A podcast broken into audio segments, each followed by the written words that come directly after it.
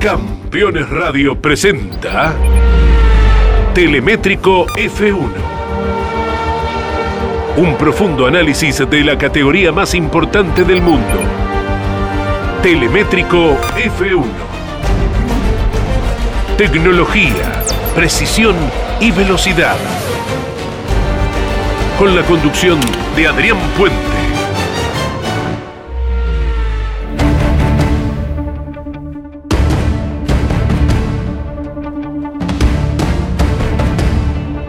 Hola, ¿cómo les va a todos? Bienvenidos. Aquí iniciamos otra edición de Telemétrico F1 a través de Campeones Radio con un fin de semana de actividad en el Gran Premio de Brasil en Interlagos en San Pablo.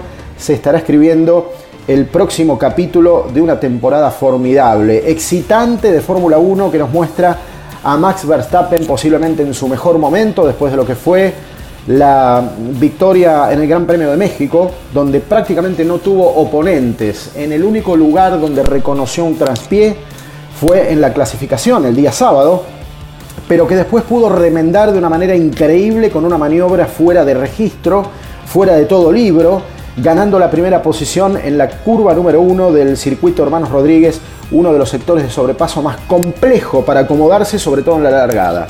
Bueno, está tan sobrado ese Red Bull en la altura que evidentemente sacó provecho de esto. Y marco la altitud del lugar donde se corre porque también tendremos esta particularidad en Interlagos. Es cierto, no es lo mismo México que Brasil. En México se corre a 2.250 metros de altura sobre el nivel del mar. En Brasil se corre a no más de 700 metros, pero obviamente la densidad del aire es diferente. Pero claro, con otro valor agregado, que son los desniveles que tiene el circuito. Tiene ascensos y tiene descensos. Tiene un lugar donde se precipita prácticamente el circuito hasta llegar a la, famosa curva, al pico de Pato, que es la zona de mayor depresión que tiene el circuito de San Pablo. Y de alguna manera esto genera naturalmente una puesta a punto muy especial, porque después necesitan de la potencia del motor para subir por toda la recta principal, por la, eh, la, recta que permite el ingreso a boxes y terminar allí arriba en las heces de escena y en la curva del sol. Y en este contexto es que aparece otra vez Max Verstappen como uno de los favoritos a quedarse por lo menos con puntos importantes a la carrera. Claro, también hay otra particularidad de este fin de semana. Tenemos carrera sprint. Es el último ensayo de una serie de tres previsto por la FIA para este año. Ustedes recordarán que se inició en Silverstone, pasó después la prueba por Monza y ahora termina en Interlagos. La intención es llevar este mismo formato seis veces el año que viene en circuitos semejantes.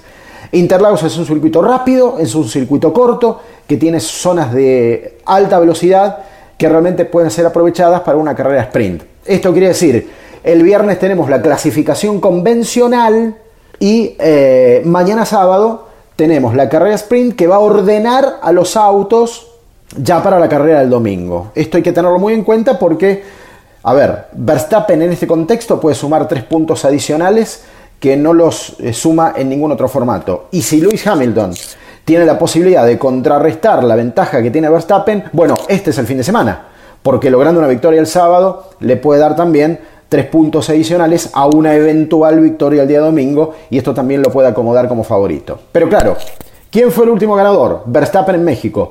¿Quién fue el último ganador en este escenario antes de la pandemia? El propio Max Verstappen. Así que aquí otra vez Red Bull vuelve a acomodarse como un punto de referencia en la victoria. Eh, por supuesto que también hay que considerar que venimos del empujón y la tracción que eh, trae Checo Pérez nada menos de su casa del Gran Premio México. Primer piloto mexicano que llega a un podio. Eh, primera vez que él lo hace en lo personal en su casa, en la capital mexicana. Y por qué no pensar que esa estela se corre también, esa potencia del equipo se corre también hacia, hacia Interlagos, hacia Brasil. En un circuito que tiene entre lo parecido a México, que es una vuelta bastante corta, que es una vuelta rápida, un minuto 10, de un minuto 12. Veremos después los primeros parámetros que nos deja la, actividad, por ejemplo, de este día viernes. Por ahí va la cosa en un lugar donde Lewis Hamilton en 2019 largó tercero y llegó séptimo, que se lo reconoce ganador en 2018. Así sí logró la pole y pudo defender esa pole position, pole position donde ganó en las mismas condiciones en el año 2016. Pero convengamos, convengamos que este no es el circuito arrasador de Hamilton. No es el circuito donde Hamilton gana con los ojos cerrados. Es un circuito donde la tiene que pelear, donde reconoce podios, donde reconoce victorias, eh, pero no es, un circuito donde incluso en las mejores épocas de McLaren haya llegado fácilmente a los puntos grandes. Por eso da la impresión de que esta es la secuencia en donde Red Bull no tiene que dejar pasar la, la oferta que le deja el calendario para despegarse eh, en, puntos, en puntos importantes en el, en el campeonato de conductores. Hoy recordemos que Verstappen llega con 312.5, Hamilton tiene 293.5 y después está lejos Valtteri Bottas con 185 puntos. Pero además Red Bull sabe que tiene la posibilidad de dar vuelta el campeonato de constructores, porque ahí sí hay un punto de diferencia. 478 contra 477. Llegamos al primer bloque, cerramos el primer bloque del telemétrico F1 a través de Campeones Radio y en un ratito nos metemos con los testimonios más importantes de la jornada en la previa de toda la actividad de Brasil.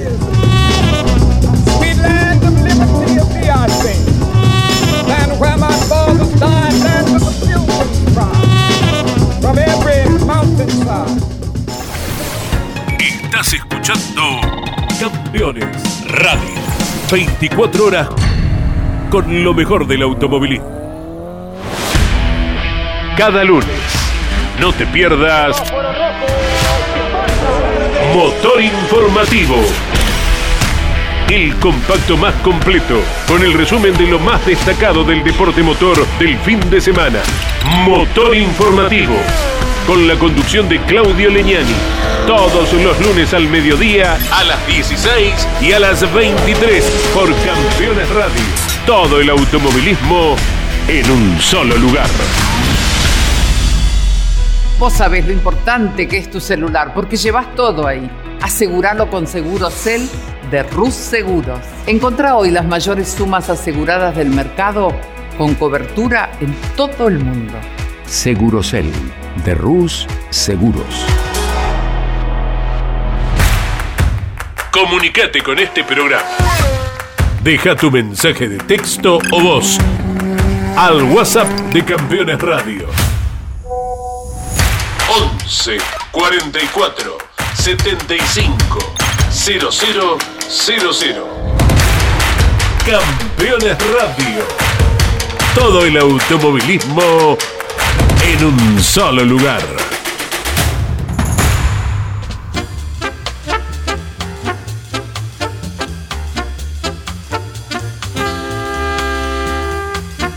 Telemétrico F1, con la conducción de Adrián Puente.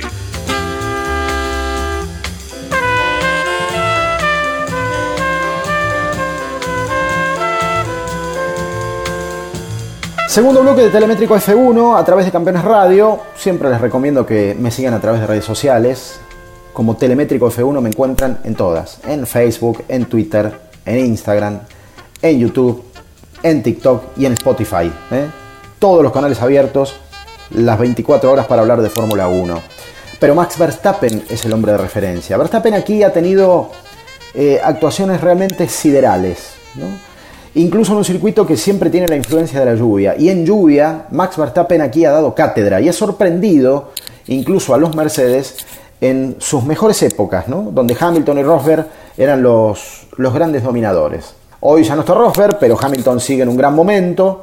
Y Max Verstappen debutó con un noveno puesto, después llegó al podio en el año 2016, fue quinto en el 17, fue segundo en el 18 y ya cuando maduró logró la victoria. Logró la pole y logró el primer lugar en la carrera en el año 2019. La última referencia que tenemos de Interlagos en la Fórmula 1 porque después lamentablemente la pandemia nos quitó la Fórmula 1 de América del Sur. Pero ¿qué dijo Verstappen del lugar de donde viene y hacia dónde va? Donde va a correr en Interlagos, en el circuito Carlos Pache este fin de semana. Escúchenlo. It's been quite good to us in the, in the past, so I'm looking forward to, to be here again. Um, of course, a lot has changed from 2019, but yeah, I, I, do think that we uh, we can do a good job. I mean, there are not many corners around here, but of course, with the altitude still being a little bit high, um, that's normally good for us. Um, but you know, when you look back at 19, it was quite a tough battle with Lewis anyway. So I, I, I, expect the same again. Bueno, allí lo teníamos a Max Verstappen hablando en la conferencia de prensa. Decía que eh, este circuito ha sido muy bueno en el pasado para ellos. Estoy muy, muy esperanzado eh, de estar aquí otra vez, muy contento. Han cambiado algunas cosas respecto a 2019, después les voy a contar en particular algunos cambios. están convencidos de que se puede hacer un buen trabajo, dijo Max Verstappen. Eh, no hay muchas curvas, eh, pero la altitud es lo que los estimula realmente respecto de tener una buena performance. No es lo mismo que México, dice, pero la altitud hay que tenerla en cuenta.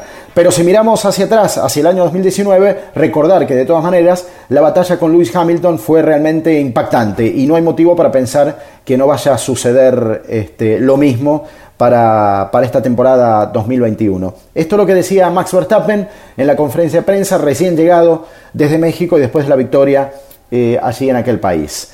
Vamos a escuchar a Lewis Hamilton, otro gran contrincante hoy de Verstappen en la Fórmula 1, el hombre que todavía tiene aspiraciones de campeonato. I think their, their pace has, was phenomenal, obviously, in the last race. They've had a strong car all year. They've had the strongest car, you can tell, obviously. So I think we, we've done uh, as, as good as we I think we could. We can definitely be pushing this weekend to see if we can squeeze any more out of the car.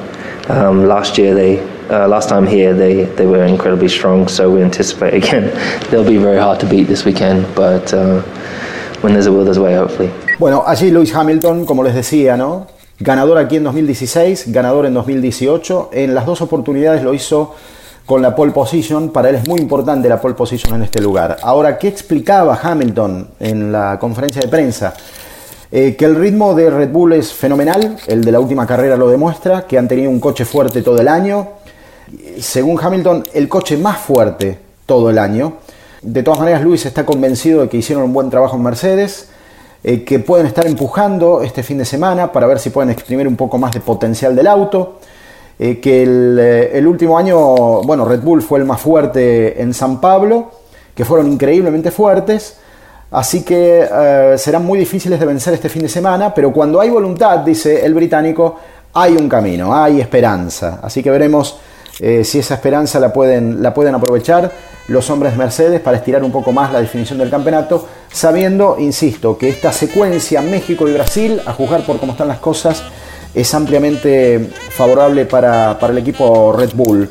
Este, y lo que tratará, lo que sí sabe Lewis Hamilton, es que tiene la posibilidad con la carrera sprint de sumar puntos adicionales, ¿no? A ver dónde lo puede alejar a Max Verstappen de los puestos de preferencia que habitualmente le está quitando al piloto británico. Llegamos al final del bloque número 2. Cuando regresemos, como siempre, estaremos dando una vuelta a este circuito de Interlagos para escuchar, ¿eh? para meternos con el audio en las exigencias de un circuito muy rápido, muy exigente como es el de Brasil para este fin de semana. No se vayan.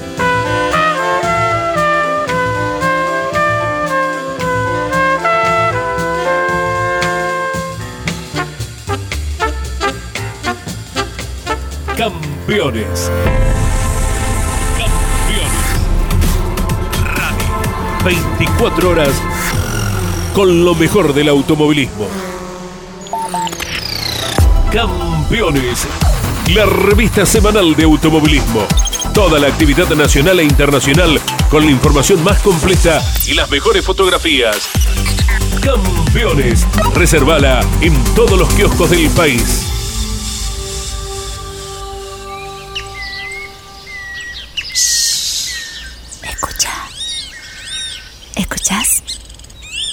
Vida que se renueva. Córdoba en primavera. Agencia Córdoba Turismo. Gobierno de la provincia de Córdoba. Todos los lunes a las 14 llega a Campeones Radio Concepto TCR el programa exclusivo del campeonato de autos de turismo más grande del planeta, con la conducción de Santiago Di Pardo. Concepto TCR. Los lunes a las 14 por Campeones Radio. Todo el automovilismo en un solo lugar. Telemétrico F1, con la conducción de Adrián Puente.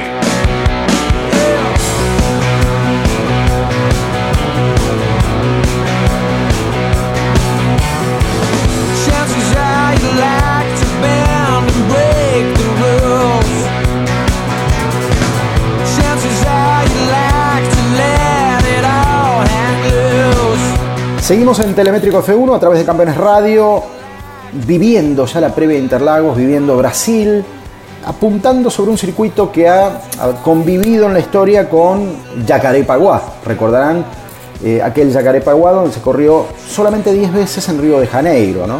Pero después Interlagos, digamos que tiene toda la mística incluso de las apariciones en la historia de, Ayrton Senna.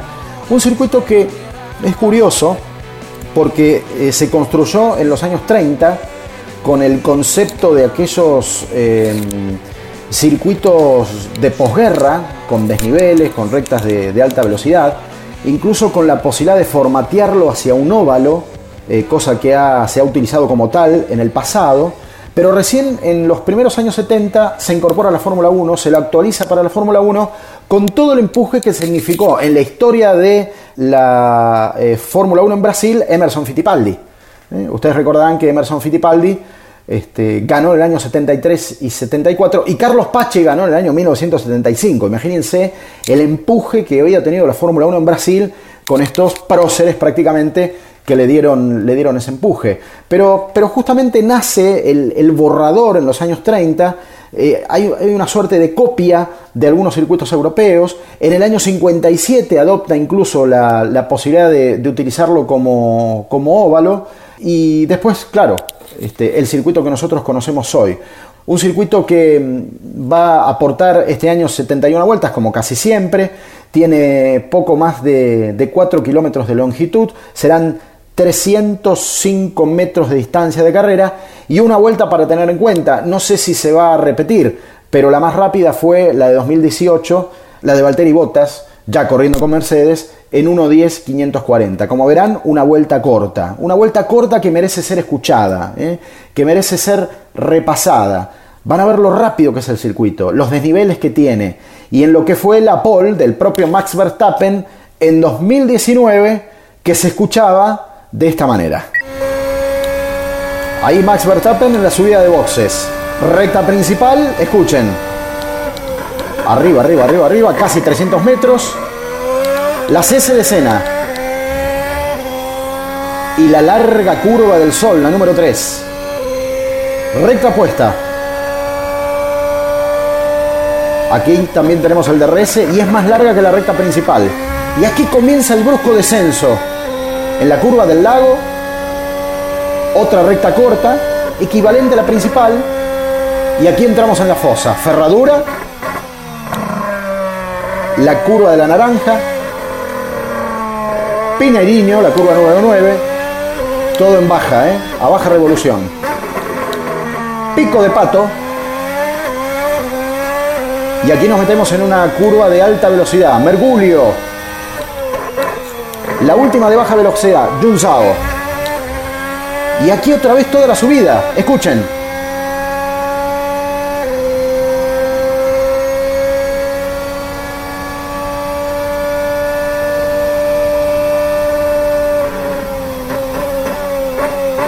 Bueno, la vuelta en esta oportunidad de la pole fue 1.07.508. ¿eh? Miren la vara altísima que tienen eh, en este caso para fin de semana. Si alguien quiere ser más rápido que Verstappen, en, la clasificación. Eh, recordemos de todas maneras que está la influencia de la lluvia, o sea que bajo cualquier circunstancia podemos tener algún tipo de sorpresa. Escucharon, ¿no? ¿Escucharon la exigencia del motor en la subida? Desde la subida de boxes hasta la S de Sena. Y a partir de ese momento empieza progresivamente a descender el circuito. Lo que es interesante es que las dos rectas largas donde se activan el DRS en Interlagos tienen la particularidad que una sube y que la otra empieza a bajar y que la recta opuesta, que es la que empieza a bajar, que es la que empieza a bajar, eh, es hasta más larga que la recta principal. Y después convive con el, la depresión abrupta que tiene el circuito hacia la zona de eh, pico de pato, donde recién ahí empieza a subir otra vez y empieza la exigencia del motor. La pregunta es qué tipo de puesta a punto se tiene sobre un circuito que tiene zonas de alta velocidad, pero que también tiene curvas de alta y curvas de muy baja velocidad en descenso. Aquí es donde vuelve, vuelve otra vez la dinámica de liberamos el alerón para las rectas, como incluso propuso México en un momento, o fortalecemos la carga aerodinámica para las zonas de más baja velocidad, donde ya naturalmente por concepción el Red Bull se hace eh, un auto realmente eficiente.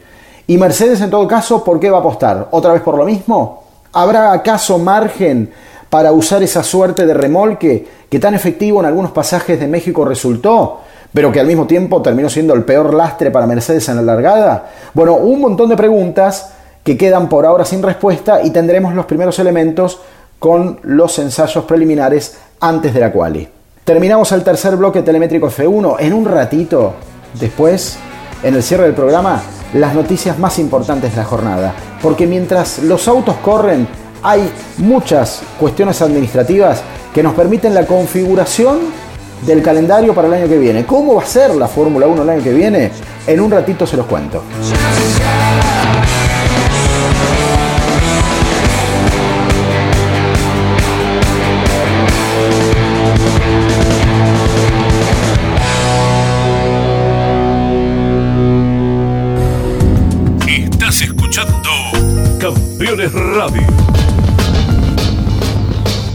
24 horas con lo mejor del automovilismo. Para estar informado las 24 horas, ingresa a www.campeones.com.ar. Una cita obligada para conocer lo que está pasando. Turismo Nacional.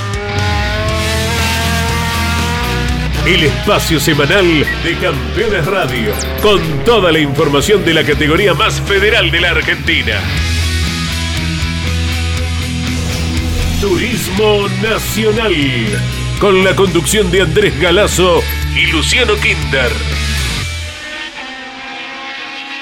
Turismo Nacional todos los miércoles a las 15 por Campeones Radio. Campeones Radio. Todo el automovilismo en un solo lugar.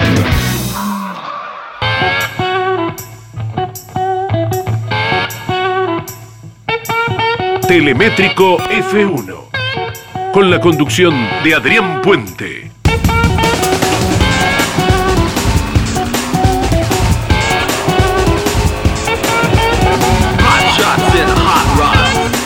Bienvenidos al cuarto bloque de Telemétrico F1 a través de Campeones Radio, esperando Brasil, esperando los primeros motores rugir eh, para un fin de semana que, insistimos, recuerden, no lo olviden, tiene formato eh, sprint para, el sábado que va a ordenar a los autos para, para el día domingo. Y ya es la última prueba que tiene la Fórmula 1 antes de instalar el modelo en seis carreras de la temporada 2022. Pero como siempre hacemos a esta altura, lo que les propongo antes de la despedida son las cuatro noticias más importantes de la semana. Noticia número 1. Gran Bretaña va a tener una segunda carrera. Todo parece indicar que se cumple el sueño de los londinenses. Más allá de la histórica Silverstone, hay presupuesto para la construcción de un circuito en la zona este de la ciudad de Londres y está en fase avanzada tiene apoyo político, porque tiene el apoyo del alcalde de la ciudad, eh, Sadiq Khan, pero eh, por sobre todas las cosas tiene eh, apoyo económico. Hay una compañía inversora de los Estados Unidos que se llama 777 Partners, que estaría trabajando con un grupo deportivo del Reino Unido para que esto sea realidad. Un viejo sueño incluso de Bernie Eccleston de llevar la Fórmula 1 a un circuito callejero en el corazón de Londres parece ser que eh, va a ser posible. Esto incluso ha sido ratificado por uno de los periódicos más prestigiosos del país como es el Daily Mail, que después de mucho tiempo eh, han conseguido la financiación y estarían en condiciones de incorporarse al calendario en el corto plazo. Noticia número 2. Es inminente el anuncio del segundo piloto de Alfa Romeo. Esto va a suceder el próximo 16 de noviembre, pegadito prácticamente a la realización del Gran Premio de Brasil. Y todos los caminos, lamentablemente para él, conducen a que Antonio Giovinazzi no será parte del equipo el año que viene. Es cierto que el jefe Frederick Vasseur no quiso anticipar demasiado, no quiso hablar de esto, ha descartado incluso jugar y especular con el segundo nombre que estará acompañando a Valtteri Bottas, pero todo parece indicar que especialmente el rendimiento del italiano en las últimas carreras, donde tuvo mejores clasificaciones que carrera, no han convencido del todo a las autoridades del equipo de Alfa, de Alfa Romeo. Posiblemente algún piloto de la eh, Fórmula 2, algún piloto de las promocionales sea el que acompañe la experiencia de Valtteri Bottas en esta nueva formación que que tendrá Alfa Romeo, que de alguna manera obligó la partida de Kimi Raikkonen, que ya no estará en la Fórmula 1 a partir del año que viene. Noticia número 3. A propósito de lo mencionado, Valtteri Bottas, el piloto finlandés ya quiere trabajar este mismo año con el equipo italiano en lo posible cuando termine el campeonato. Para eso tiene que llegar a un acuerdo con la gente de Mercedes. Ustedes saben que no es lo ideal. ¿eh? Incluso por eso, respetar los contratos y no transmitir información prácticamente en simultáneo. Sucede que hay eh, ensayos en Abu Dhabi, esto sobre fin de año, es un test muy tradicional y donde el pedido de muchos pilotos es ya incorporarse a sus nuevas estructuras pensando en el año que viene.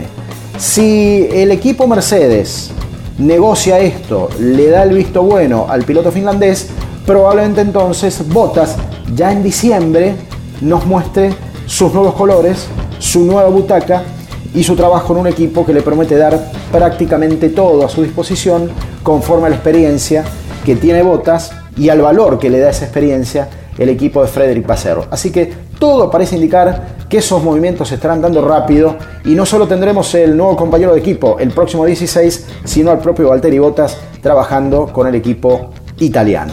Noticia número 4. Hay cambios en el reglamento para los neumáticos el año que viene. Ya hablan de una revolución probablemente. Se están revisando las regulaciones y hay una restricción que se quita, cosa que celebro. ¿eh?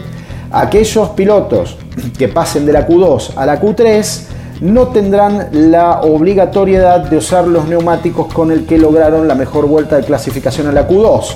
O sea que la elección para la largada será libre y no tendremos por delante esa especulación que tenemos en la clasificación de los eh, días sábados cuando todos vemos con mucha atención qué caucho se usa en la Q2 para saber cómo van a alargar la carrera al día siguiente. Esto quiere decir incluso que todos nos van a sorprender.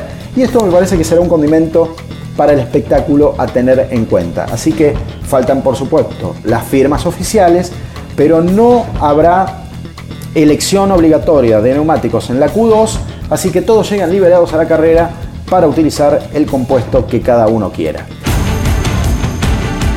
Con esto llegamos al final. Cerramos por hoy Telemétrico F1. Nos reencontramos la semana que viene con las repercusiones de Brasil y con un campeonato que veremos cómo está. Si más a favor de Verstappen o con un Hamilton que hace uso de los puntos adicionales del sprint para acercarse al piloto de los Países Bajos. Muchas gracias, nos reencontramos a cada momento.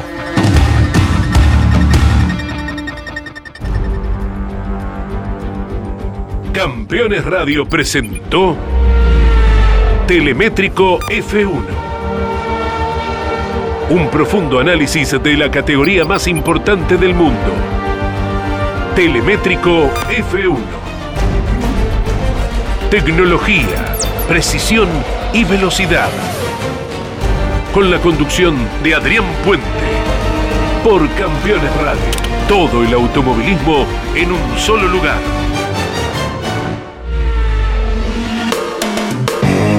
Campeones Radio.